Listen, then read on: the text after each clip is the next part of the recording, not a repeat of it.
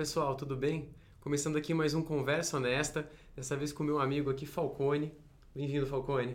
Valeu, obrigado, Ivens. Primeira vez que a gente está falando aí, pessoal. Tudo bem? Bom E- dia, boa tarde a todos. E agora com um novo formato também, podcast, então por isso vocês estão vendo aqui o nosso microfone. Para quem não puder assistir o vídeo, vai poder também nos ouvir a partir de agora.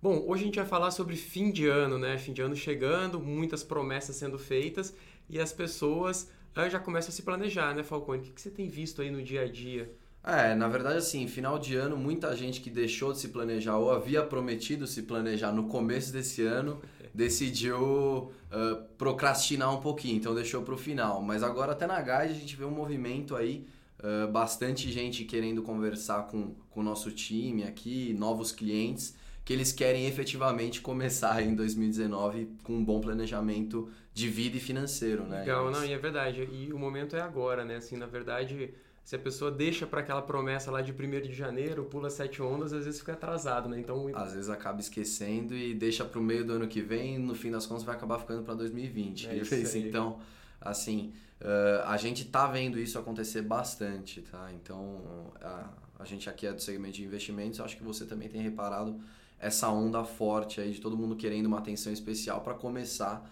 já 2019 da melhor maneira possível, né? legal, legal. E, e também o legal, assim, é que opções não faltam, né? Aqui na Guide a gente tem uma grade enorme de, de produtos, ah, assessores muito preparados para atender esse cliente que Sim. quer se, se organizar.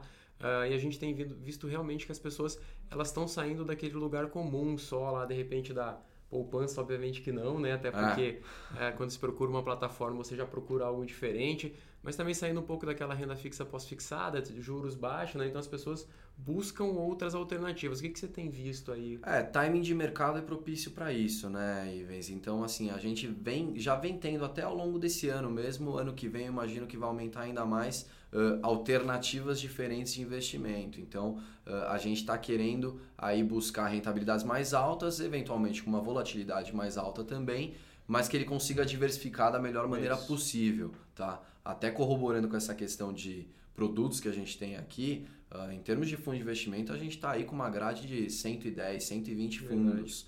Ah, compor carteira, COI é extremamente ah, viável, né? Então, se você coloca um percentil baixo da sua carteira em um COI, por exemplo, você consegue buscar o capital protegido uma rentabilidade de até 200 CDI. Esse é um ponto Tá. legal, né? Porque o COI ele permite que a pessoa diversifique a estratégia, Sim. busca às vezes investimento no exterior, coisa que para o brasileiro ah, comum não é algo trivial, então você consegue É. diversificar e com o, a a possibilidade do capital protegido, né? Então, assim, você consegue correr um, um risco maior pro lado do upside, mas caso as coisas não andem como ah, esperado, Você garante o seu principal. você garante uma ótima porta de entrada aí para diversificação mais sofisticada. É, acho que o grande ponto é exatamente esse que você falou. Ah, diferentemente de um investidor profissional consegue ac- acessar diferentes mercados, o COI você consegue acessar também esses mercados através desse instrumento. Isso. Então esse é o, o grande ponto interessante. Se a gente inclusive pegar um outro gancho, Ivens, em termos de fundo imobiliário, se dá da mesma forma. Sim. Se a gente for olhar fundo imobiliário de recebíveis, né, de CRIs,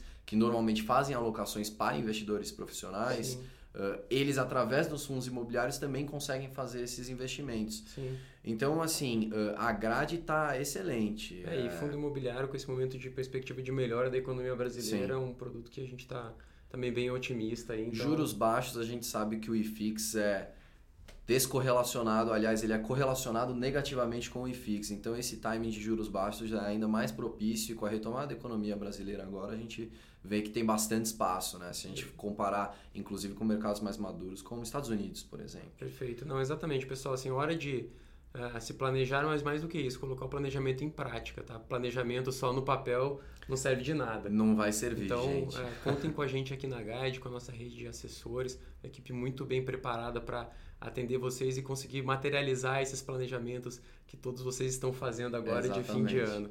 E bom, pessoal, a gente aqui na, no Conversa Honesta está sempre à disposição para escutar o que, que vocês querem ouvir, querem que a gente fale. Então, mandem para a gente sugestões e até a próxima semana. O que precisarem, estamos à disposição. Obrigado, Ivens. Obrigado pelo tempo de todos. Valeu, pessoal. Valeu, um abraço.